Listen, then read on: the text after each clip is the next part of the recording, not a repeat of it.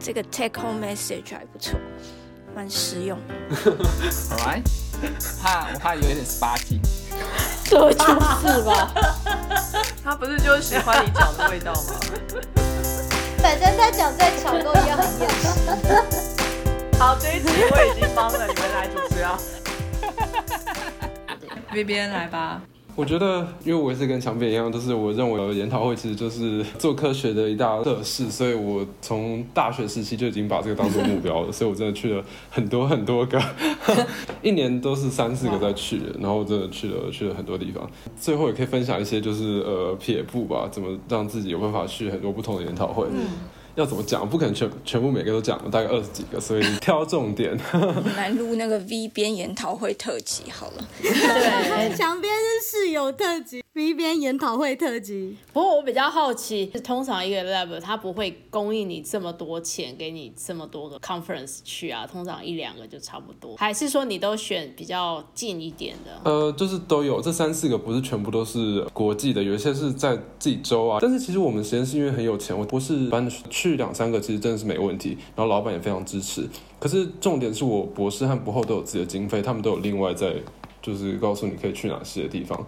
然后大学时期我真真的很想去，我就是跟老板讲说，那就帮我付注册费，我就自己出，就是剩下的钱。所以那个时候就是穷游模式，所以就是都有不同的。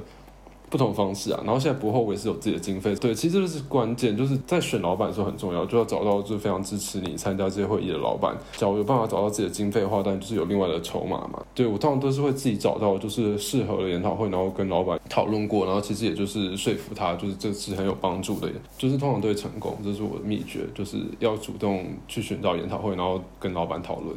对啊，然后所以我大学时期跟博士博后就是用很不一样的模式，可是也是去了很多奇奇怪怪的地方。像我大学时期其实就在实验室待了两两三年，但是我也是就是因为有这些呃跟国外很很大实验室的合作的 data，所以我受邀到一些地方演讲，也是蛮蛮特别的经验。就是我大学时期其实就有到韩国啊、到美国，然后到以色列去给演讲过，就是蛮特别的经验。是有一部分台湾的经费，但是那都不太够，所以就是沙发冲浪，然后或者。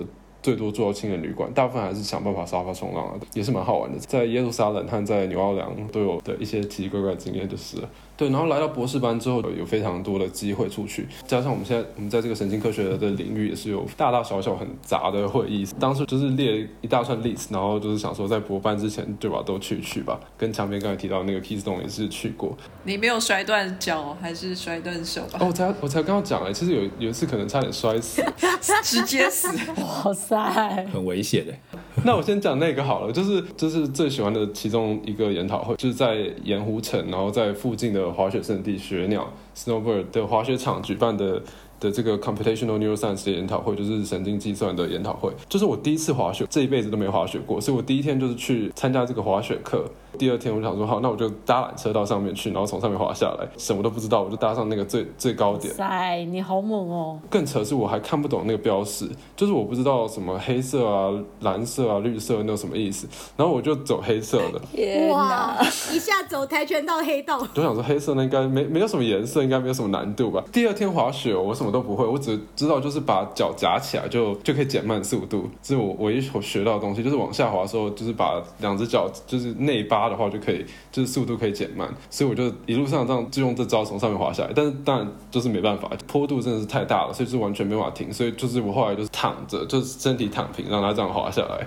但是就是还是很快，所以就是真的很夸张，非常特别的经验就是对吧？但是因为我尽可能的降低速度，所以就是在断崖之前都可以停了下来。所以所以就这样，对吧？但其实我那时候应该要叫会有一些巡逻的滑雪人。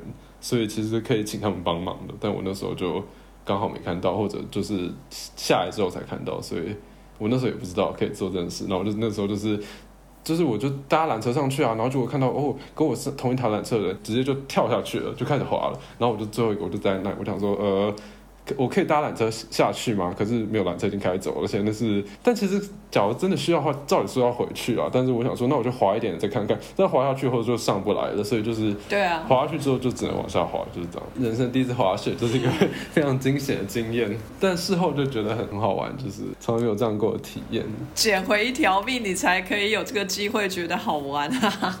没错，对，所以后来我冬天几乎都会去滑雪的研讨会，就是美国的话，就是犹他和丹佛和下面的新墨西哥这三大滑雪圣地，我都去过，去那边开研讨会非常好玩。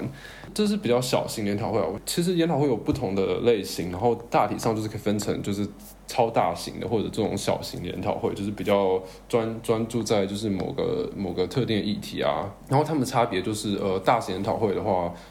就在神经科学领域，就是这个 SFN 嘛，Society for Neuroscience，应该就是这个领域的人应该都听过，因为它是一个超大型会议。我在其他其他领域很少听到比这个会议还大的，一次可以到四万人参加的，所以就是他们在很大的 conventional center，就是都是挤满人山人海，就是对，就是 poster 也永远看不完，这是比较特别的地方。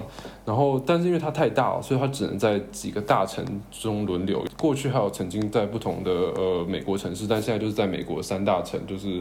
呃，芝加哥、圣地亚哥和华盛顿特区这几个地方轮流，所以后来就变得有点无聊。可是大型研讨会的缺点就是，他来的人来自世界各地，然后就是很杂，然后你可能不太知道什么人来参加这个研讨会。那现在看你的 post，你也来不及注意，因为就是你在讲你 post 的时候，通常都是围着就三四十人就把你的 post 整个围起来。通常大型会议的策略就是，你就会倾向就是报告这些已经快发表的东西。以防被就是抄袭啊，这缺点就是来不及收到一些很关键的的 input 吧，评论，然后来就是修改你的研究方向，所以这是大型会议比较比较缺乏的好处。然后不止你这样想啊，其他人是这样想，所以你你去大型会议最后看到的东西都是已经快发表或者根本就是已经发表的东西，所以就是比较无趣。可是大型会议真的有其他的优点，就是它其实就是一个注重在 social 方面的的东西，就是像这个 SFN 啊，他们每天晚上才是真正好玩的事情。重头戏，重头戏都是发生在晚上，早上的话就是演讲吧，然后下午就是 poster，但是同时又有六七场演讲同时进行，但是晚上的话就是。各国同乡会、各校同学会，然后或者就是各领域的卫星会议，比如说什么妈妈 s meeting 啊，呃，区域 meeting 啊，就是不同动物的也可以举举成一团，然后不同学校也可以举成一团，然后什么台湾那啊、那啊、China 那、Arabic 那，反正就是各种国家人都会聚集在一起，然后就看到前在这个领域的就是学长姐，就是就是可以认清一下，更多就是那种 sponsor 啊，科学仪器的公司开的 party。然后也是非常好玩，就是什么 Solar Lab Party 啊，就是他们会免费请这些可能会买器材的人，就是到他们的 party 去免费吃吃喝喝，然后他们也会包下。整个城市的这各种 club，所以就是玩的会非常非常疯。我们就会看到平时不苟言笑的 PI 们啊，上桌子跳舞，有时候还会把上衣脱掉之类的，就是看过蛮蛮蛮多神奇的现象。因为就是真的大家玩太疯了。然后我们那时候也是，就是几乎每天都喝得很醉，有些人就是还回不去旅馆，就是请人要搀扶回去。平常也不会看到同事这样啊，就是难得可以看到，就是大家都 就是喝得很醉的样子。所以这也是一个蛮就研讨会蛮不一样的地方。缺点就是有。也会有点 burn out 的感觉啊，因为这种大型研讨就是压力比较大，然后就像我们在 SFN 通常就是讲这些 post 就是连续讲四个小时，会场很嘈杂，所以讲完通常都已经就是没声音了，就像在开完演唱会一样，这声音都很沙哑，没办法讲话，所以就是跟那些小型会议可以每个人每个人这样单独细聊是很不一样的。优点就是蛮多机会可以让你进行这种找工作啊或者找学校，就这些可能性。就其实我博班和就是找博后在。在这个会议里面都算是有接受到些收获。对，像我博士班的时候，我是大学时期到美国开这个研讨会的时候，找到我当初博士班的的实验室，没有找到教授，因为教授真的被大家团围住，所以就找到实验室里面的博士生，然后就有聊过，然后对实验室有更多了解。然后他们通常都有这种这种 graduate school affair，所以每个学校都会摆出他们的摊位，就是可以去看看他们有什么 program 啊，然后什么奖学金啊可以申请，蛮不错的。然后至于博后或者就是业界工作，其实那边也很多，但是我在那个时候比较没有需要，因为我那时候已经算是看准了。但是是因为我其实博班第一年在这个大型会议就已经有认识我这个瑞士的朋友们。其实我来瑞士是因为有几个瑞士朋友们的影响，所以就是当时其实就就已经开始有这个想法，然后就就大概跟这个领域的大家们就是有一点熟络了，所以就是其实真的整个 career 跟这个会议也是分不开。我觉得蛮多就是 new scientist 都是这样。虽然大家后来也觉得有点无聊，不想再去，因为就是都是同一个地方，但是为了这些 social 的东西还是会去啊。对，然后小型会的话就好玩多了。小型会我就去了很多不一样的地方，然后真的我也是就是比较偏好这种，因为它通常都是选的地点比较弹性，然后通常都是在这种就是 resort 啊或者就是观光景点，所以比较好玩。这规模都是一两百人或者更少，所以就是可以跟每个人都是认识，然后可以聊天，然后可以信任。我刚刚听到可以信任吗？呃，比较可以啦，当然不是每个人都可以，就是你比较容易找到。不好意思，我我我做那个干细胞，我觉得每个人都好可怕的。你的领域好可怕。每个人的话，这样太太辛苦了，对啊。竞争太激烈了，你们的领域。我觉得神经科学应该也是蛮激烈的啊、他说神经科学因为很大，所以要看里面的小小部分。越深一的是越竞争啊，然后 technique development 也是很竞争，那个就是先后顺序差一点点就会损失惨重，所以这种比较有关系。但是就基础研究的话，大家都很就是很 friendly。欢迎大家来做生态啊！生态一个实验做完就三年五年走了，这样。我目前觉得最大心的就是做咨询的，就是他们都不怕东西被人家偷，他们都觉得要 open source。让他分享是啊，是。刚才有讲到阿冷提到旅馆的问题，太稳定就会全部订光，因为整个城市没有没有这么多旅馆，或者就是该城市就是特别贵。像我们在这些滑雪圣地开的会议啊，他们就是。真的就是在山上，然后就没有其他旅馆，就是一间旅馆，然后那个就是通常都是很贵的旅馆。像我们在丹佛开的这个，就是它这个旅馆的房间最便宜就是一天四百美金，所以就是 一个人是没办法付的，就是它的 per diem 上限都不会到这么高，所以就是要找室友。然后我通常就是就会找就是实验室啊、学校啊、研究所啊，就是从近的人开始找，但是也也有时候有找到陌生人过，就是在线上找陌生人，但是也是蛮好玩的经验啦。目前，现场找陌生人，哎、真的我找到陌生人都不错哎，后来都有时候还是 random 配对的，就是有一些小会议。这个人现场开吧，那你们都不说话。他这个是现场开水，你知道吗？这这等级太高了，对，现场开房。对啊对啊，我真的遇到几个，现在都还有联络哎，真是。对啊，其实我还蛮期待陌生人的啊，真是有的时候 我在意大利的托斯卡尼的的会议的时候，我的室友就是一个在雪梨念书的，就是西西里人，就是聊了蛮多呃澳洲的东西，然后也学到蛮多的。然后我在其他会议遇到的陌生室友，后来也变成好朋友了。我们现在一起一起去爬山，因为都在瑞士，所以是蛮特别的经验。对，我在研研讨会真的交到很多朋友，所以我真的非常喜欢开研讨会。就是出去玩是一回事，但是交到远在天涯却关心同样议题的朋友，就是还蛮重要的。然后后来也会就是持续保持联络，毕竟只要在同一个领域的话，就是常常会听到彼此的名字，看到别的 paper 就就写信恭喜一下，就继续保持联络，就这样。你这个让我想到 lift，对啊，像 Lift 不是研讨会，但是其实对啊，其实有类似的性质啊。因为其他经验就是包括这些什么 Summer School 啊、Winter School 这些也是，虽然跟研讨会不太一样，但就对我们来说，，science education 就是其中最好玩的部分。我最喜欢的 conference 是是去夏威夷开会，这个其实是一个眼科医生的会。你看，就是我有时候就会参加这种跟自己领域不是很相关的会议，但其实就是为了去夏威夷爬山，几乎每天都去爬山，这很夸张。都是申请到钱，你都不用自己自费。有一些是用我自己的经费，有一些是就是用老板的经费，但是我博士之后从来没有用过自己的经费去开研讨会，大学时期有了哎，，你老板 cover 到什么程度啊？是连吃东西都 cover 吗？就是看那个城市的消费，通常都是一餐二十美吧，就看地方啊，还是看地方。零用钱。好好，但你那个 per diem 它是一次给多少钱，还是说你必须拿收据去报销？Per diem 的好处就是你可以直接拿 per diem 的最高额，觉得这应该真的是有钱的实验室才办得到的事。应该是机构有自己的规定，然后研究室有自己的呃弹性啊，是这样。我们这边是就是机构有这个规定，但是还要得看实验室有没有钱，老板有没有钱。通常机构就是设一个顶吧，不可能就是你老板有钱就把全部钱都花在 吃喝玩乐上。然后后来我们机构也是有规定，就是不能拿这些经费去买酒，这是 Mass Planck 的规定哦。其实美国是可以的，但是我们是美国 Mass Planck，所以后来就是 follow 就是德国这边 Mass Planck 规定，就是这种纳税人钱是不能拿来买酒的。因为酒很便宜啊，那不是水吗？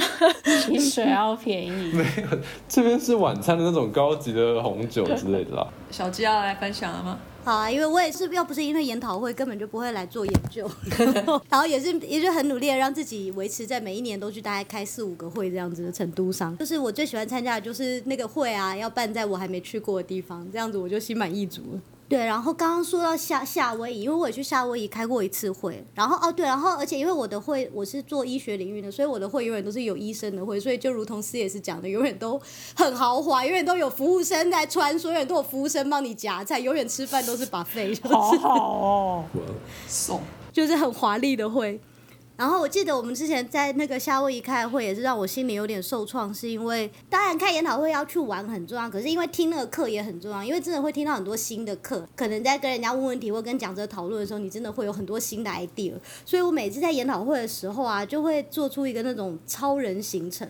那个行程大概就会从早上五点，然后排到那个半夜一点，排说有哪几个课我要去，然后课要去的地方排完之后，剩下的空间就是那我接下来可以去哪里玩，然后就是要算那个时间车程来不来得及赶回来或什么的。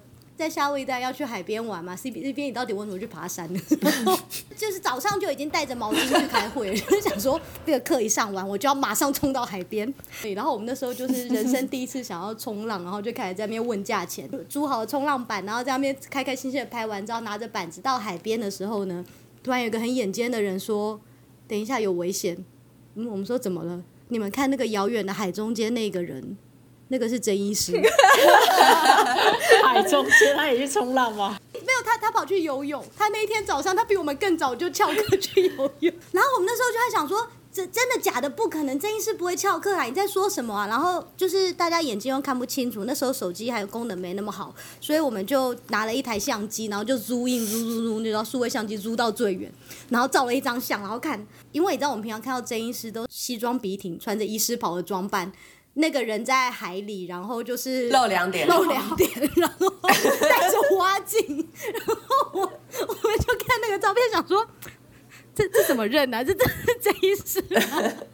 好像认不出来。可是如果我们这样子就是去冲浪的话，游到他的旁边就会被抓到，是不是？糗大是不是就毁了？是谁指认他是真医师啊？就其中一个学长，就是你知道学长经验比较丰富，那他应该会给他一些 profile description 啊，他应该会解释给你们听啊。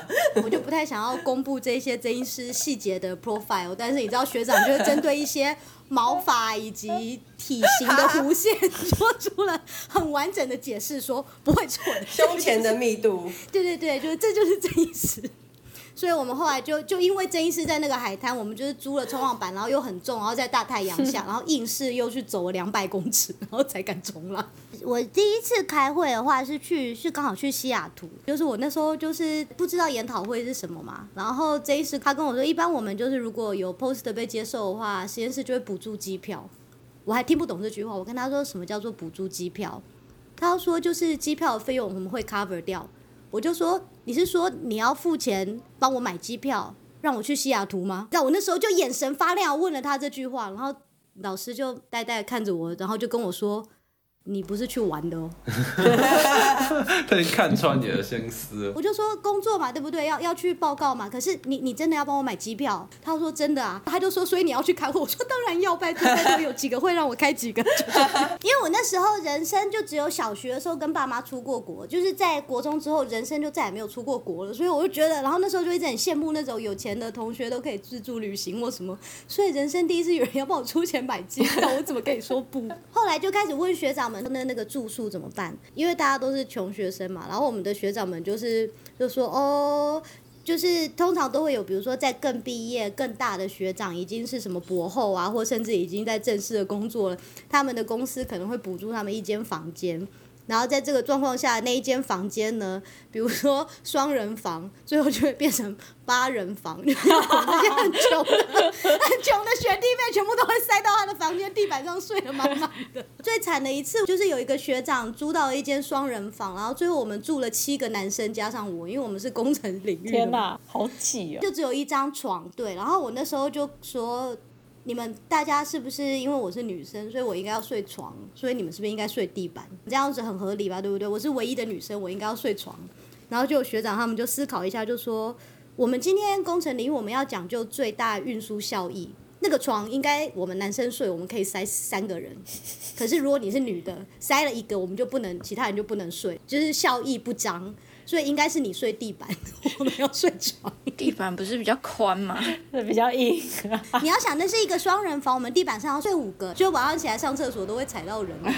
就我我们就是之前每次去开会，几乎都是总共，我们不是在那边住青年旅馆啊，就是青年旅馆十八人房也没关系，因为我们的人大概就占了十四个，不然的话就是就是去住这种两人房，然后就把它睡成八人房或者什么的。然后那种已经在工作的学长姐啊，我们平常都没有联络，就只有一定要开研讨会的时候。大家狂传讯息给他，学长学长，今年你的医院有没有要补助你一间房间啊？请问还有没有地板？有没有空位让我去住一下？拉赞助，对，真的就是非常穷困，但是坚持要出去玩的一种策略。医学界研讨会都还算大的嘛，大概都是三三四千人这样。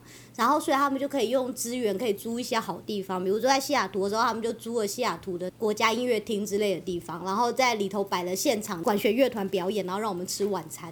我还记得那时候晚餐的时候，我也是非常的兴奋，因为我那时候才知道原来晚餐就是有厂商赞助，所以不用钱，而且连酒都不用钱。我那时候就看到其他人拿手上拿红酒，我说这个不用钱，我他说对啊，我说我要去，就是我整个就是欧巴桑心态，就是马上冲去排队。然后那个排队的队伍都超长，因为你知道科学家大家都一样穷，所以每个人都 拼死的想要拿到免费的食物。就就是那个那个服务生，就是你知道穿的那种西装笔挺的燕尾服嘛，然后每一个人来，他就是 Yes man，Yes 呃 Sir，然后就问他们要什么。就到我的时候，他跟我说 Hey girl，How are you today？我想说怎么会是 Hey girl？然后我就跟他说，请给我一杯红酒。然后他就看了我脸，看了一下，他就说。请问你的 ID 呢哦？我没有带护照，对，好惨哦。然后我就跟他说，呃，我放在旅馆。然后他就跟我说，哦，pumpkin，就我没有办法给你酒哦，这个样子，我就傻眼。重点是所有的人一整排，我排了大概快二十分钟，哎，他都没有问过任何一个人，他就问了我。然后接下来我就被踢走了，然后他，然后接下来他就跟我说，I can give you a Coca Cola，然后他就给了我一罐可口可乐，就是所有人都拿到红酒的时候，我拿到一罐可口可乐，所以就是大家记得去研讨会晚宴的时候一定要带护照。好的，去美国才需要。对，去美国真的很需要。然后我们后来第二次是在柏林开会，然后那一次厂商的晚宴包了一间那个古堡的地下酒吧。然后就是一进去的时候，你就看到楼梯间放了很多来过的名人的照片。我一眼就看到里奥纳多·迪卡皮欧，然后马上用那个名人效应啊，我来过里奥纳多·迪卡皮欧来的地方，今天晚上不醉不归。然后我就真的喝了个酩酊大醉。就是我是完全失去意识，然后被学长们扛回去的。是因为里奥纳多吗？我没有，我就是只是幻想说里奥纳多也在这里呕吐过。然后那个学长，因为我们那天白天的时候，学长们他们来说，哦，我觉得德国人好像真的很冷漠哎，怎么大家看起来就是都爱理不理的啊，然后都没有什么笑容啊。就第二天早上，他们跟我说，哎，小静你知道吗？昨天你住了之后，我发觉德国人很亲切。我说为什么？他说：“因为你后来在那个捷运上啊，就他说我在坐地铁的时候又在地铁上吐了一次，然后他说我一吐啊，地铁上至少有十个人冲过来递面纸给他们，就是要我们把那个呕吐物清干净。这样叫亲切。没有，这里就是德国人，对，非常的务实，没错。所以德国人递面纸这个到底是好的意思还是不好的意思啊？”他们会有一种感觉就是社会责任，就是这边有状况，我应该要过去协助。像小鸡是呕吐，所以他们就会觉得说，哦，德国很多醉汉嘛，所以他们也看多了，他们就觉得环境应该要清洁。可是如果如果不只是呕吐，而是刚好有一个突发状况什么的，他们会过来立刻就是，哎，你需不需要帮忙？你需不需要打呃一二，就是那个救护车等等什么？他们一定会有人过来，因为。如果不这么做，然后导致这个人有状况的话，那。他们是有刑事责任，就是旁边的人就会有刑事责任。哇，连坐法耶！所以他们会有一种，就是不管怎样，这边有状况，你一定得要过去这样。哎，所以其实我呕吐开启了他们的社会责任。对，类似，就是会有一种反应。然后因为刚刚讲过研讨会的时候，最好就是他们可以帮你包下一些，用研讨会的名义包下一些很好的地方嘛。然后我记得之前就是在巴黎的研讨会，刚好是我们那个会好像不知道二十五周年还是什么的，反正他们就是说，哦，我们今年。也要特别庆祝什么，尤其我们又回到巴黎，我们当初一开始就是在巴黎办，就那种讲废话，反正我就没听完就走了。结果就是只知道说，今年是二十五周年，他们要庆祝。结果就是第二天早上，就是好像是七点半开始的课吧，然后我就一如往常的又迟到了，可是我没有迟到很多，我就在大概七点四十分的时候到，就听到怎么里头讲台好像传出了音乐，想说。现在不是应该是就 keynote speech，为什么会有音乐呢？发觉那个他们把那个红模仿的表演团请来，一大早早上七点半，大家在看大腿舞，哇，好嗨！就是让大家清醒的方式吗？然后我整个就啊，我错过了，对，然后就我就要冲到第一排去照相，可是因为我就迟到了，所以当我然后他那个厅又很大，当我冲到第一排的时候呢，他们刚好在敬礼了，没照到。然后接下来就是下午的时候，我又在那边当观光客，在那边搜寻说，请问巴黎第一名的景点是什么呢？然后就看到 TripAdvisor 写说奥赛美术馆，然后讲说哦，那要查一下什么时候要去买票什么的，该怎么去。结果就就是在查的时候呢，突然发觉这个研讨会今天晚上的晚宴就在奥赛美术馆。我想说，真的假哇的？塞，包下来啊！反正他就六点开场嘛，然后我就很准时的六点就去，然后那时候都还没有人，外面是空的，所以我就第一个进场，他真的帮我们把整个美术馆包下来，而且我是第一个到，就是 VIP 体验，里头都没有人，就我一个。然后我后来走到最上面四楼的时候呢，就碰到了我的老板，然后反正那边就是在放印象派的话，就是以前很有名那个莫莫内的睡莲啊，嗯还有什么雷诺瓦那个弹琴少女，全部在都在那里。所以一开始有一个女人在跟一些人讲解，然后我我以为是讲说可能那些人是请了那个导览什么的嘛。后来我在后面看到我们的那个医学院的大教授，我就跟他打招呼，我说：“哎，教授好，今年会开的真好，居然还包下美术馆。”他就说：“对啊，而且我们雇了全部的那个免费向导，帮你们所有人解说那个艺术品。你怎么没有人来帮你解说？” 我说什么？然后教授就往外面看一下，就说：“哎，那个这里这里，他需要一个导览。”然后我就有一个专人导览，然后带着我逛奥赛美术馆，哇，好赞哦，超。爽。这个研讨会多少钱呢、就是要怎么样搜索这样子的研讨会？这研讨，可是这这就是医医医学方面的会，医学方面的会通常都蛮有钱，而且就是学生就不用付钱，然后有有四百块的零用钱可以拿。如果免注册费的话，欧洲内部四百块机票加酒店基本上是很够用的。而，且他们这些医生常常都是有头有脸啊，所以可能他朋友就是奥赛美术馆馆长。哎，有可能。对啊，因为这种这种不是很容易洽谈得到的地方。然后我记得那天晚上最印象深刻的画面，就是它那个里头的雕塑有一个是一个精灵，就是那种背上薄薄翅膀的精灵，然后它这样子弯下腰来，然后用手感觉想要取那个露水的样子嘛。然后就有一个人就放了一杯酒在他手上，可以这样搞吗？就是让现代艺术碰上了古典艺术。好哟，对，然后我们在斯德哥尔摩的时候，那个晚宴是包下了诺贝尔奖颁奖的那个金厅，就是那个那个厅里头整个是金色，然后是诺贝尔奖在那边颁。然后因为我们这种拿不到诺贝尔奖的人，就会去参加晚宴，然后在那边喝酒，想说哇，诺贝尔得主也在这里喝酒，哎，好开心。这样就够了，不用拿了。够了啦，就是而且他们还说诺贝尔奖的时候，因为那个空间很小嘛，每个人好像只有什么三十公分的空间而已，就是手都还不能张开，然后我们在这边喝酒还可以很开心的晃来晃去。接下来好，我要讲那个大家研讨会不是都会就是把妹故事集吗？来，我在研讨会碰过，我觉得最白痴、最夸张的一个，就是我那时候站在我的 poster 前面，然后我的 poster 刚好是在角落，所以就是我旁边是一面墙，然后墙旁边就是我的海报板，所以我就站在那边。然后这时候就有一个老教授，应该是五六十岁的老教授来。然后他来的时候，他就有很慢条斯理的，我觉得他先看了我，然后才看了我的海报题目，然后才开始问问题。我就很认真的跟他讲解。我那时候才第二次还第三次参加研讨会，所以还不太了解，就是原来有人是来把妹的。全部讲完之后就说：“请问你有没有什么建议？”然后他就这样子：“Oh, I am a slow thinker。”然后接下来砰。他就壁咚我，什么鬼？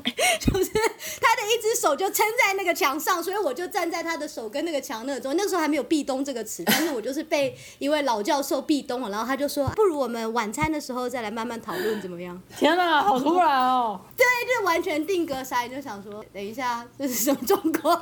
只好跟他说，哦哦哦，no，thank you。哪哪一国人？哪一国人？哎，我忘记，好像是英国人，又好像是美国人，反正是英语系国家的人。我我后来就跑去跟同事说，你们知道刚刚发生这个事？然后我们同事会一直跟我说，哎，你搞错啦，没有人会在研讨会把妹的啦，这是工作场合哎，怎么可能？是吗？讲那种话的人才是没事。啊，没错，最后想要讲就是我的老板，因为我老板是女生嘛，我后来有时候觉得，其实女生的确在职业上啊，就是想要再往上爬的时候是比较辛苦一点，就是因为爬要爬到很上面之后，其实你要很会社交嘛。可是我觉得我们在社交的时候，比较会要顾虑到一些怎么讲安全上的疑虑嘛。因为我之前跟跟我老板去开一个会，在华沙，然后我老板就是因为他已经算是爬得蛮高，就是我们那种医学院的主任级站出来一排的话，真的是只有他一个是女的。可是明明我们下面的科学家啊或者是医生工作人员，男女比例基本上是一样的，甚至有时候女生还多一点。可是爬到上层的女生真的很少。然后我那一次跟他一起去开会，就只有我和他，我们是分别到的。然后他就只有待一天嘛，所以他来的那一天当然就是超级匆忙，然后就是一来就是要准备他的报告之外，然后又要开始跟那个没见面的朋友们 social，所以他就一直在跟别人讲话。只有到晚上的时候跟我说：“哦，你要不要一起去吃饭？”我想说好啊。所以他就带我一起去吃，他就说我们会跟其他几个教授还有什么什么他们的学生什么一起吃饭，所以我们就去。然后我记得那时候大概一开始有十个人，只有三个是女生，其他七个都是男的，就是要么是教授啊，要么是他们的实验室的博后啊，或什么工程师之类的。然后接下来吃一吃，就有几个人离开了，然后剩下就是我们有。六个人吧，六个人，然后就说、啊我们要去逛一下华沙，因为他们就说要去逛市中心，就剩下两个女生加四个男生，然后我们就在逛逛逛一下，逛到逛完华沙逛开心了，然后又说那我们来坐下来休息一下，喝个酒。然后那时候已经是半夜十二点半，他们那时候要点酒的时候呢，他们就说啊你要喝什么来，尽量点，我们请客。然后我老板那时候他就只点了白开水，然后我当然很开心有人要请客，所以我就点了酒。我那时候酒喝完了之后，大家那时候都开有点醉，然后讲话就是越来越白痴，越来越疯，你可以看得出来每个人都醉昏了这样。对面有一个教授就一直在那边盯我说啊，你为什么意大利文还讲不好？你应该要每天要跟我练习意大利文。来来来来，我再请你喝一杯，你现在要用意大利文来点酒。我才要说好，然后我老板就从桌子下面偷偷打了我的脚一下，然后我就突然觉得现在这个状况有点诡异了，再喝下去不太好。他不想要把你扛回去。或者是没得扛吧，被扛走了。对，而且你就看其他几个男的都已经就是有点醉了，然后有一点比较讲话比较轻浮了，然后这个时候其实再喝下去其实真的不太好。然后我本来没有反应到，然后是他打了我的脚，我才反应到。还好你还有知觉，还好我脚还没有麻痹哦，我才赶快拒绝了说哦没有没有，我喝完了。后来要走的时候就发觉他们四个人住同一个旅馆，所以他们就一起走。然后我跟我老板是我们分开住在不一样的地方，所以我们两个要单独走。所以就等于是最后的结果就是已经到了凌晨了，然后在在华沙的街头，就他们四个男生可以一起走，可是我们两个女生是要分开单独走的。我那时候有突然觉得，嗯，怎么突然觉得这个状况变得很危险？然后我老板就直接跟我说，没有，我会叫计程车，就我们先到你的旅馆把你放下来，然后再回我的旅馆。你的老板很体贴，还蛮照顾你的。对，是现在这个老板。现在这个老板，他平常真的很机车，可是，在那一天，我突然有觉得他其实要爬到这个位置也不容易。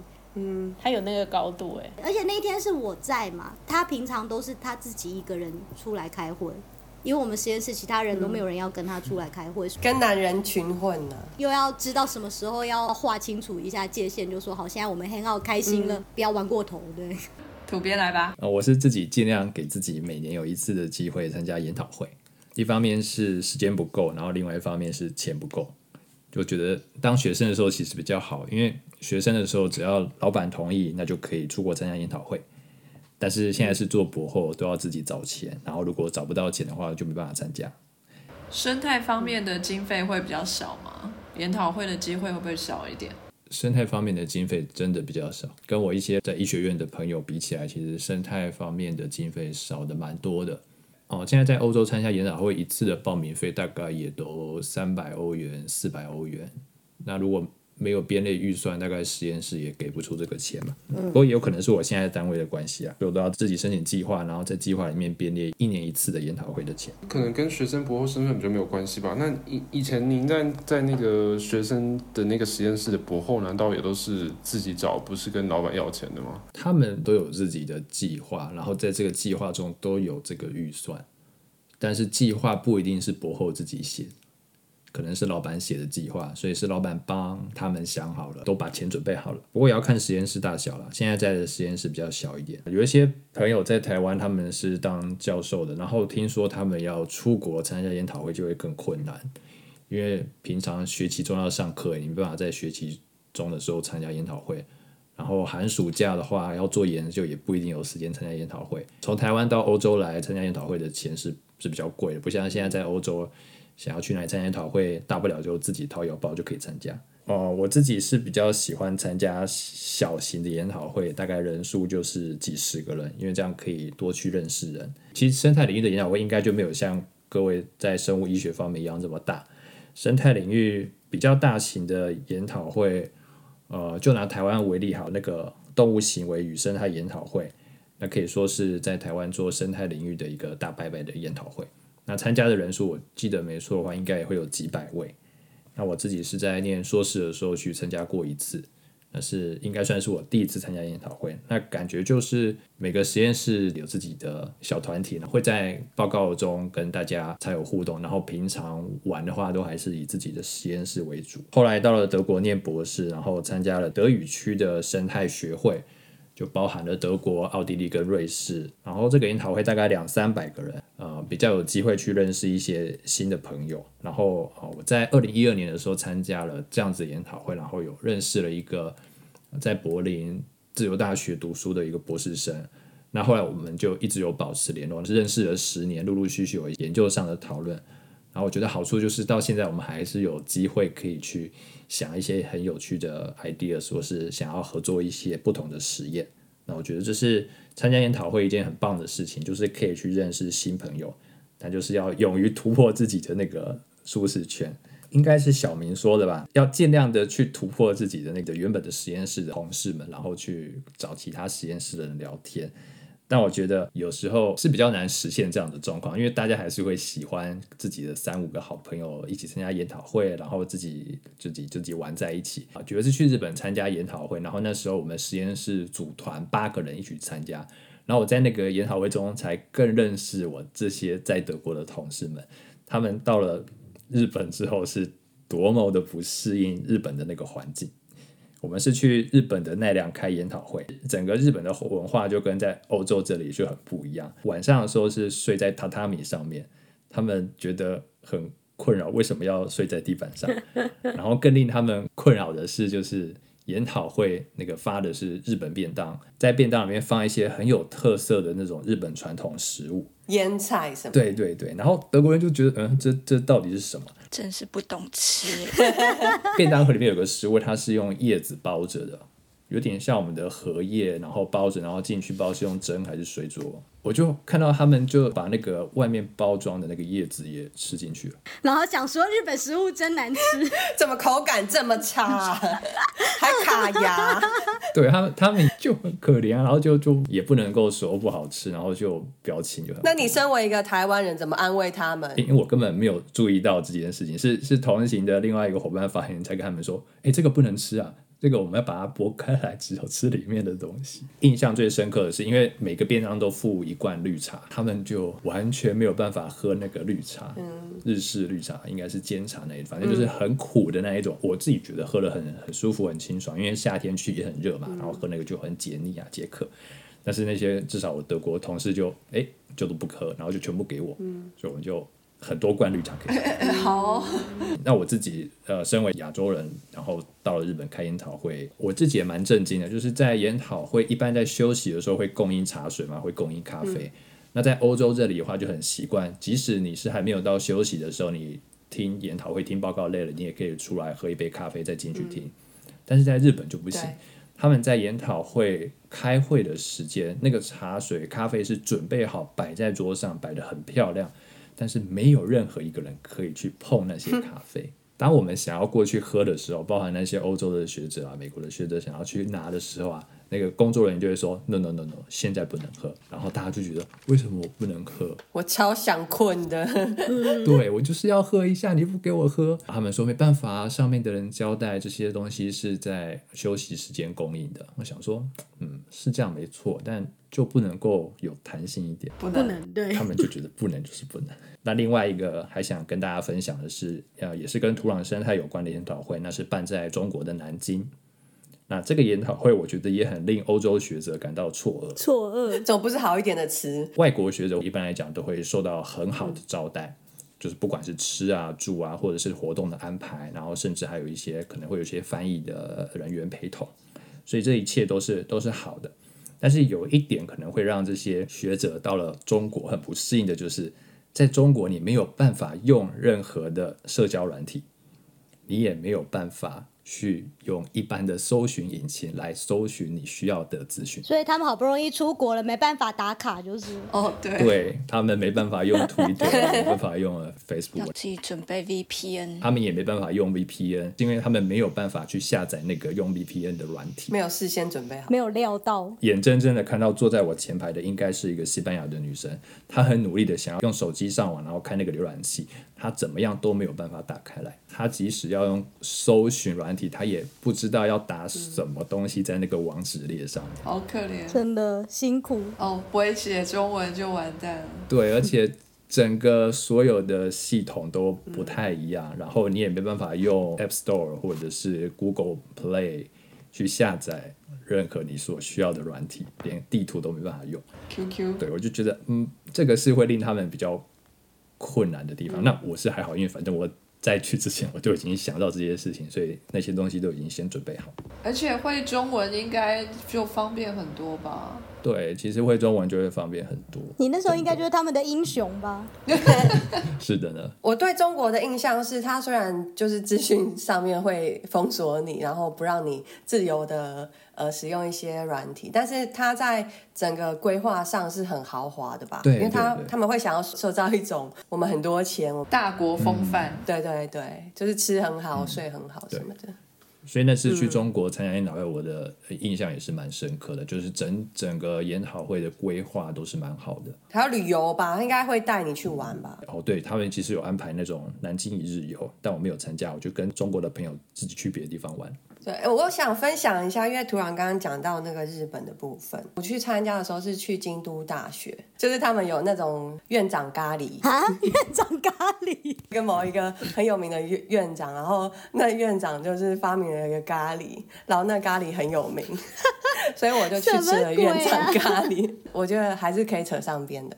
然后另外一个就是他们有一个啤酒，他们是去找那个埃及的古代的酿酒的那种菌。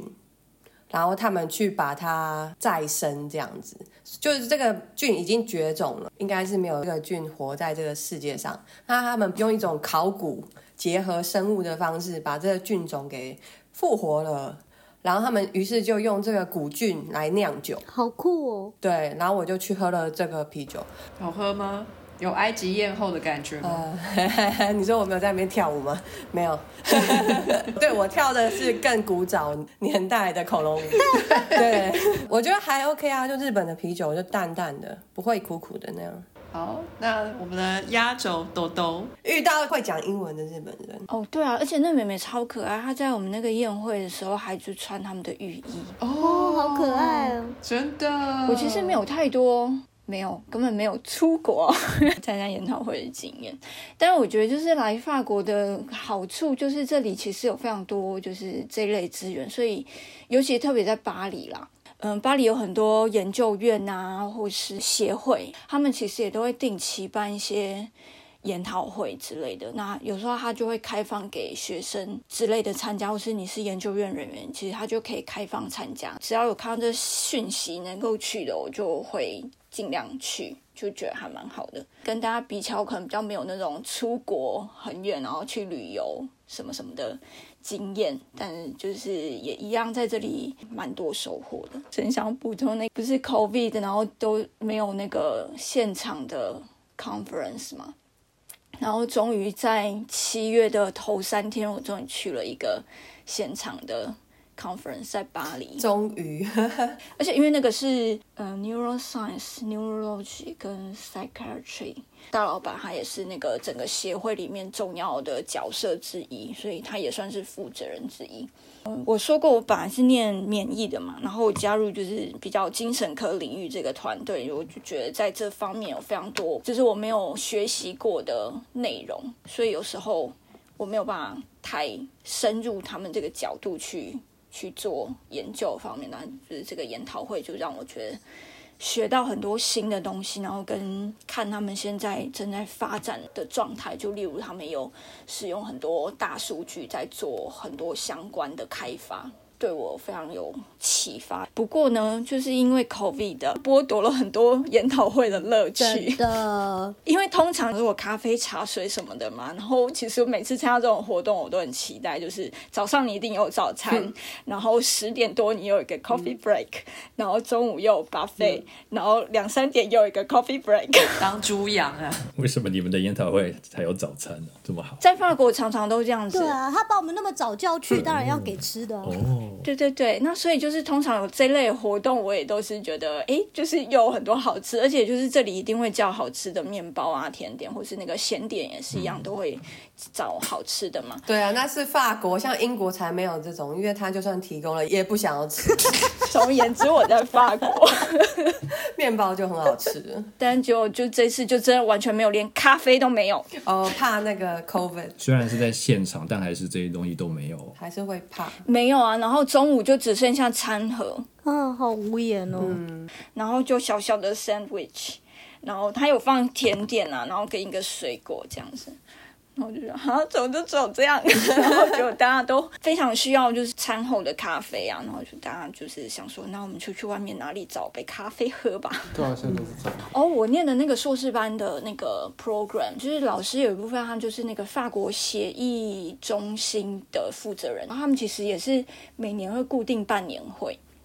虽然他那时候刚好我们要开学的时候，就刚好遇到他们要办年会，所以他就让我们硕士班的学生都可以去参加，但就是你要自己付你的交通费去参加。他们还有另外一个器官移植相关的那个联盟的，然后他们也是每年会固定在法国的，就是红酒很有名的小城市叫 b o n 伯恩那附近，固定每年都在那里办，就是这个主题的研讨会，很小型，就是因为办在。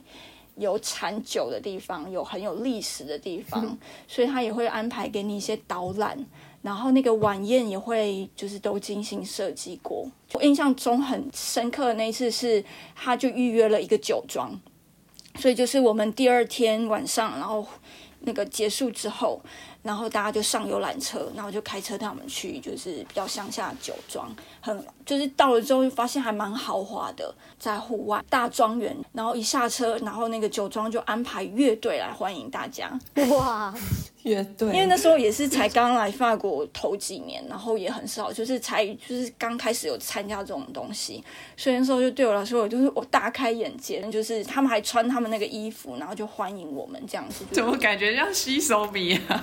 是没有啦？人家那个真的是很正式的那种。是为什么要乐队啊？这个我不懂哎。是你们车上有大咖哦？显示很尊爵吗？我认为应该就是那一群里面其实有大咖，然后就是大咖想要这样子被乐队欢迎吗然？后可能那个酒庄就认为这是他们迎迎迎接宾客的一种方式。隆重，有点是 local 的一个那个节庆的，我在猜啦，因为他也不是每年都这样。好热闹哦。中啊就就引导我们就哎来来往前走，然后就是进去就会有一个那个餐前不是会吃开胃小点，然后你可以先开始喝喝点饮料的，反正就是有另外一个场地，然后就开始有非常多的一口吃的小餐点，然后还有那个香槟的。哇，就是听了就觉得好好吃哦！天哪，真的很好吃又吃，是法国。真的很好吃，就是 哎，意大利的也都很好吃。哎，意大利我没去到，被取消。每一种小点都很很精致，反正那时候就是我就觉得我是土包子，就刚来就觉得这种地方怎么这么好好豪华，然后就没想到重头戏还在后面，那个还只是你开位置，就是餐前的，就是 social 的一个阶段。那他已经准备很多好吃的，那时候我不知道，就是我已经吃很多东西，然后就后面呢，就是是真正晚餐，然后他才带你去那个桌子，就圆桌嘛，就可能差不多十个人坐一桌，很多张桌子，那就很像在台湾吃喜酒，你不是会看到，就是说，哎，我们今天有哪些菜，都每个人都有一张卡片，然后就跟你说，就是前菜是什么，主菜是什么，然后中间还要吃一个 fromage，就是 cheese，然后后面还有甜点。然后我觉得很厉害的是，就是每道每道中间都有一支酒，我要去参加这个会，非常完整。就是我后来那次我才知道说，哦，原来真正法国就是要真的吃到很完整，就是前菜、主菜，然后中间一定有 cheese，然后甜点，你搭配每一道它都会有配一支适合的酒。然后最后还有咖啡，然后就是觉得啊，我刚刚已经吃很多东西，然后后面还要吃很多，而且就是这不是怎么讲，很多台湾人都很喜欢讲说，哦，法国菜都嘛吃一咪咪吃不饱，付多一点钱就分分量很多。我觉得可以分享稍稍比较不一样，就是我之前有参与那个我们学生会办的。研讨会那时候其实刚好差不多是那个学生会十周年，然后那那一年的干部都还蛮活跃的。然后好像在我们那时候就说之前有办过一次研讨会，然后我们很想要把这个东西弄回来，就是当当成一个传统。然后于是我们就从定主题、邀讲者、找赞助、申请经费、找餐厅等等等等，就是一手包办，就是我们大概十几个人。然后我还做了网站跟手册，公家方面、政府啊，或者是学校等等机构可以去申请递件，交你的计划书。然后同时你要去私人企业拉赞助，就例如说就是药品或耗材厂商啊，或者是什么仪器的厂商。那这样前前后后大概需要多长的时间啊？我们那时候好像是会议前的一年多还两年开始。然后我们那时候就大概知道说，哎，我们这样要办，那时间大概会定在什么时候？要大概找场地，然后可能你要先确定有差不多的钱之后找讲者。我们因为你其实你请讲者，你也要帮他们 cover 一些费用，就例如说你要负责他们的旅馆等等。我们主题定了什么，然后大概想要找哪一类的人，然后再看，可能有时候你要看地方，看什么什么，然后你再去问的时候，也要看人家时间能不能配合。反正就是很多事情都要刚刚好。就是天时地利人和，还有就是餐点，在会议期间的，嗯，我不是说会有咖啡啊，会有那个早餐，那所以你可能要找负责的厂商。我们还在 negotiate 说，哎，如果我们这个价钱，然后你可以提供什么多什么东西，那可能厂商给你几个 option，然后最后我们还要选酒比较多的那个，中间会有一个晚宴。本来我们在讨论说。诶，巴黎有名的，那就是要去塞纳河船上的那个晚餐。我们好像先去看过那价钱，然后开始就认为说，诶，这可能没有办法负荷，就停。不过后来就是又找到一间，就是他们开出来的价钱是 OK 的，所以最后最后我们还是去那个塞纳河晚宴。是船吗？对，船对，然后可能就八点就会开出去，然后慢慢的就是晃一周，然后因为那个铁塔，它每个小时都会闪一次，所以他们也会算准那个时间，就是在那个会闪的时间就会开到铁塔前面。你们的那个研讨会多大？总共报名人数有接近两百嘛？嗯嗯，对。然后那时候我们找到一个新的研究院，所以他们可能那时候也想要顺便帮他们宣传一点知名度什么，所以他就就把他们下面那个大厅的广场就租借给我们。然后后来我们就规划说，哦，这边放 poster，然后这边放厂商的摊位，然后哪里放餐点等等。然后还有那个 conference room，是一个蛮特别的经验。我在 J 市那边，我们也有办过研讨会，可是我们办的很轻松，因为我们就去隔壁那个台大国际会议中心，跟他说我们要办，然后他就说多少个人。餐点要多少钱的？来一个日期？然后讲完之后就说 OK。整个 SOP。对他们有 SOP，然后我们什么都不用做，他就说总而言之就几点，然后在哪里，然后他的那个什么东西都配套好了，然后晚餐比如说是便宜一点是把费，然后如果你们有豪华一点的大咖要邀请，然后他们也有设那个什么专门的晚宴给他们，然后我们就就是觉得。哦，怎么会这么简单？就是 讲了一句话，本来只是想要询问一下价钱，结果就哎，这个搞好了耶！就可是也要看预算是不是合的啊。可能是台大吧，所以他们就是整个价钱很好谈，就是一条龙。对一条龙，就说啊台大内部 OK 啊，怎样怎样怎样，就所以对啊，你看这个就是这个就是刚刚好有资源有关系的一种的一种。对对，因为你们那个办的很认真，感觉你们就是是认真的去到处找，然后把东西凑在一起。那是一个什么样的学生会对啊？是研究生、博士生还是？嗯，博士生其实也不只限学生啊，只是说可能学生会比较有这个活力去参加这样的活动，因为你其他研究人员开始有家庭有什么之后，你就比较没有时间去参与了。我们都会定期就办那个刷黑，就是晚上的就是去 bar 的 party，就是让大家可以互相交流、认识等等的。然后还有我们还会定期办，就是跟巴黎地区其他的学生会，因为不同的研究院里面的人也有各自的组织。然后那时候我们有个联盟，就是会轮流办那 professional 的早餐约会，我们会去请在业界工作的人。来分享他们就是业界工作的经验，然后甚至提供一些就业讯息等等的东西，然后就会可能呃两三个月一次在呃某一天的早上，然后看反正就是不同研究院轮流嘛，那他们可能就在各自的地方找找个场地，那就会提供一些早餐，我们就说早餐约会，所以就订一些跨送啊什么的，然后咖啡。呃，那个果汁，嗯反正活动之前都会看到说有哪些讲者，那如果是有你有兴趣的人的话，你就会你就可以去参加，就是一个非常好的机会做一些交流。反正就是这类活动在巴黎还蛮活跃。我觉得巴黎听起来好 social 哦，对啊，每周都有研讨会，听起来难怪你都不用出国开研讨会，只要出家门就好了。在巴黎就够了。我们剑桥也是啊，所以我很宅是很合理的，好吗？好，你们这 就是我觉得很 social 的地方，就会创造出宅人，因为你出家门就好。那你剑桥没有 croissant 可以吃啊？我们就没有这些啊，我们都就顶多就是可乐跟那个洋芋片这样，就很寒酸。但我觉得只要有咖啡都行。啤酒吧？哎，你们不是要喝茶？没没没没，茶是休闲的时候啊，对，等一下，茶休闲，工作时候喝啤酒，对？我真的对英国印象很深刻，就是他们每一个办公室或是教室或是什么，就一定有泡茶的工具跟茶包。对对对，然后下午就是要喝茶吗？不不止下午，随时都可以，只要稍微有发生一点令你惊慌的事情，就 have a cup。好紧张，赶快去喝一下。别人是喝杯酒压压惊，喝杯茶压压惊。是，其实我知道我们的实验室就比较没有这一类去参加研讨会的经费，所以我也比较不会跟老板要求。但是我就说，真的很幸好在巴黎有非常多这种机会。然后之前我老板，反正就是你跟他讲这一类活动，他就说好好，你去你去你去，就是他都不会管我。但没有要给你钱，就是我们常常是没有请人的经费，没有旅行的经费。然后或者你要要求的时候，你就要看说，哦，那我一定要有贡献啊，就是我一定要，例如说我要去报告，我要去干嘛，我要去发表什么的。我觉得那种要去报告，我就比较偏好口头报告，我不喜欢 poster。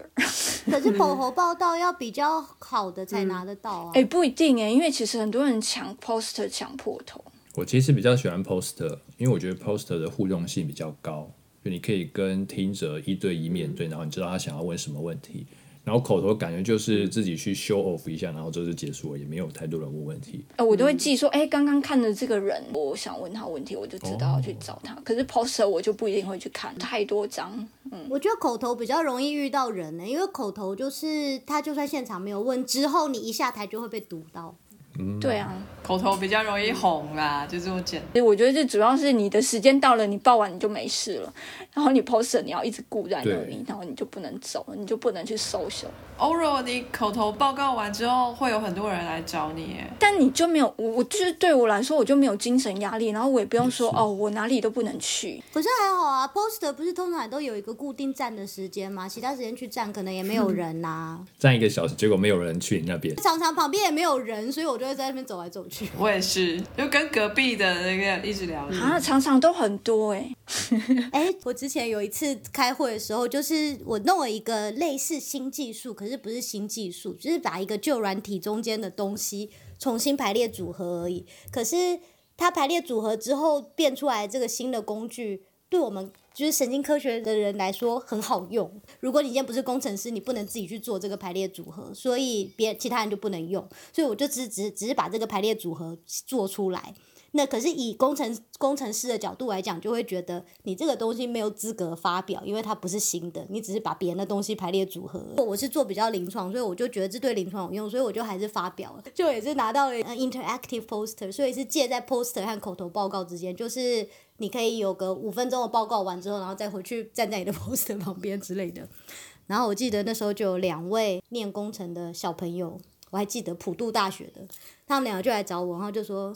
这就是你的 poster 吗？我说是，然后他们两个就是双手抱胸前，然后下巴抬很高，就用鼻孔看着我，然后就说：“我建议你啊，要去看一看我们的 poster。”号码是几号几号几号几号和几号几号，这个才叫做新创。你这个是什么都没有，哇塞，来呛你了，到底什么态度啊？就是摆明就是来踢馆。旁边就有其他同事就是很傻眼，想说哇靠，也太嚣张了吧。可是我就很明白，就跟他们讲，我就说你懂临床需要什么吗？你今天多零点零零零一公分的准确度，对工程上非常的重要。请问你对我我们临床来说，我们一次是看三公分的东西，你有你有帮助吗？然后结果我就这样讲讲到他们也哑哑口无言，然后就说嗯，总而言之就是大家都有很多要学啦，然后两个就走掉了。可是我觉得有什么必要这么嚣张？对，客气一点其实也是可以嘛，就说我们也做了类似的啊，那我们技术有怎么样改进？那要不要交流？这这样要不要来看看我们的？不用这样。对啊，跟我说你这个好像其实是没有是任何新的突破，哎，我也会跟你很老实的说，对，它就是完全没有新的突破，它只是有人需要。多了一套工具可以用而已。现在好像有很多研讨会都变成了线上研讨会，因为 COVID nineteen 的关系。你们有参加过这种线上研讨会了吗？有有点类似的有。感觉如何？因为我还没参加过。哎，他们还可以 round table talking 圆桌会议，分组到小的 room 就是因为他那个线上的平台很大嘛，就现场是有什么两千人在收看，所以他在我们口头报告的时候，其实我们有用 Zoom 开了一个后台，现场他虽然说 live，可是后台比他快十秒。你会在先在后台，然后讲者会跟你准备好，然后他就跟你说你要 on air 喽。五四三二，boom，然后你就变成 live，好紧张，能上电视的感觉。对啊，我那时候就很紧张啊，因为就不太知道该怎么用，然后我也没有把那个 Zoom 这个后台关掉，两边就是有那个秒差，然后我就听到两个声道，就觉得有点错乱。可是他好像本来就是故意要这样，因为这样子我们后台如果前台那个 live 临时有什么状况，后台有十秒钟的缓冲可以用。哦，我们的这个节目应该有很多年轻的就科学家们在听，在台湾好。像出国参加研讨会不那么容易，那不晓得各位有没有什么方法或什么什么建议，能够帮助这些台湾的年轻学生，看看有没有什么机会能够让他们出国参加研讨会。研讨会反正看他们的公告，有时候他们会给那个就 travel grant 啊，或者有一些是叫做 award，对对，有一些叫 bursary，就是大部分的研讨会几乎都有排一个这个，你可以去申请。你不要想说我要很棒很棒才能够赢到那个，没有了，它就是一个名义而已，它就是个奖学金。对，你就丢丢看。有就有，没有就没有。之前 去那个柏林开会的时候，就是拿那个会的奖学金，然后我们也是想说，哎，他一年有六千多个 poster，谁会在乎我今天一张 poster？可是我们实验室三个人丢，三个人都拿到，而且他是照地方算嘛。然后因为我们在台湾，然后那时候要去柏林开会，他就给我们一人，我记得有一千二美金吧。嗯，那很够。嗯嗯。然后也非常的豪华，也不需要那个，也不需要收据什么。不，你要自己先到现场，他就直接就是秀出那个你得奖的那个还有的。护照，他就给你一袋钱。然后我记得我们那时候就是人生中第一次看到一张五百元的欧元，因为他已经帮我们换好换成欧元。然后我们就给他的五百元的欧元说：“天哪，我们这个要去哪里用？”我在台湾的时候，我有参加过两次，是用一个基金会叫杰出人才基金会，固定的会有钱可以让学生出国去开会。但你是要有发表一个东西，abstract 被接受，不管是 poster 或什么都可以，你这东西都寄过去跟他们申请试试看。他们给钱给的蛮大方的。然后其实也不止 conference 啊，就是 summer school、winter school 其实也是一样，就是有时候也是会给 child mail。我自己参加的一个呃，应该是 Spring School 吧，就是美国那边主办的。其实他是提供国际学生，我那时候在德国念博士，但他也提供了一笔费用，让我能够从德国到美国那边开会。他是只补助住宿跟吃饭，但是他不补助旅费。那所以那时候我的旅费是跟在哥廷根的一个单位，一个算是私人的单位，他们提供在哥廷根大学就读的学生能够去出国参加研讨会，他就。把旅费的这部分给 cover 了，所以其实学校应该说这种私人的单位，他也会有时候也会愿意补助。我觉得像这种，你可能已经拿到一半了，然后你可以再拿这个成果去跟别的地方说，哎，我有这个，那我还需要一些，代表说你拿一点你的成果去跟其他地方要一些赞助之类的。像在捷克南波西米亚大学，他们也有提供博士生的出国研讨会，它有一笔固定的预算。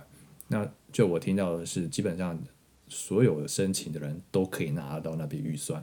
所以有时候要去学校问，学校有一些单位他们会负责发放这些奖学金的，也可以直接去找他们。然后另外就是我觉得亚洲其实也是有像日本啊，或者是新加坡，他们也是会就某些特定领域会一年办一次很大型的那种，他们其实是会把呃可能欧洲跟美洲的大咖请过去的。那我觉得申请前是很难把全部都 cover 的，所以多少都要自费。那我觉得参加亚洲区的也是不错啊。其实大陆如果大家不怕，也是可以去。我觉得大陆有些真的，我还是觉得不要去。我觉得蛮可怕的。大陆真的，他们像干细胞的那种。他们办的大型会议真的都是有很多大咖，应该不会下飞机就不见。我们可能那个脸书上的言论就已经不知道被抓到哪了。我要称赞大陆哎，这样会不会？不会，没关系，这样很好。有不同的意见。我希望就是年轻的学生尽可能的让自己多出去开会，我觉得真的很不错。因为可以玩这一点，非常的让人兴奋之外，其实你在开会现场，你真的会碰到很多很多人，然后你听到很多很多不一样的观点、不一样的东西，然后有一些东西可能在你的实验室，这个是真理，根本不会有人去问这一件这个问题，因为这件事情就是大家都预设就是这样。可是你可能会因为你去了别的研讨会，去了别的地方，你发觉，哎，这在另一个实验室，他们完全不这样想，可是我们明明做一样的东西或什么，你会碰到。很多不一样的声音，然后让你去更思考，就是呃怎么样做是可以把可以把你的东西做得更好的。我觉得如果就是认真想要往科学这条路走的话，我觉得多去参加研讨会是很好的。那就算现在没有钱的话，就是 COVID nineteen 之后，现在现在都改线上，很多线上研讨会几乎都是免费的，所以就尽可能的去。去参加去争取，或像我之前莫名其妙在一个研讨会，就是想要去参加，可是没有钱，还在烦恼的时候，隔几天收到一封信，他说我们现在有一个那个兑换码，前十个人可以免费，然后我马上就去按，真的不是诈骗哦，不是，结果我真的就是我真的拿到免费注册，哎，真的有送我一堆东西，然后那个东西真的寄到我们 Institute 的时候，我们秘书还说。谁给你钱的？我就说，我我拿到注册码免费的。他就说，哇，你知道吗？其他人可是付了三百五十欧才可以拿到这些东西，超棒！对，真的不要害怕去争取。那大家都分享了很多呃有关于参加研讨会的一个经验，当然大家还会继续参加更多的研讨会，到时候说不定我们当中有谁会变成那个拿终身成就奖的那个人。搞不好我还可以再来分享一次在研讨会上得奖的经验。这是三十年特辑吗？被簇拥的感觉，这样。VIP，对对对。好，那今天就谢谢大家，呃，提供这么多丰富的经验跟资料哈，要怎么样去搞钱，然后去研讨会风骚一番哈。今天就谢谢大家的时间，那我们就下次再见喽，拜拜，拜拜。非常感谢各位听众的收听和支持，特别要感谢各位赏杯咖啡的朋友，在 First Story 上的 Costy Lover、Jean 以及匿名赞助者，Patron 上的 Yi Chen Wu Newton、Catherine、Evan Wang、Eddie Hu、Yi Chen Wu、Elliot Ferret、Adam Zhou、Ernest、Nikki Hu 以及 Howard Su。Sky in the World 在各大 Podcast 平台都能收听得到，Anchor、SoundOn、Spotify、Apple Podcasts、KKBox 都能搜寻得到 Sky in the World 的节目。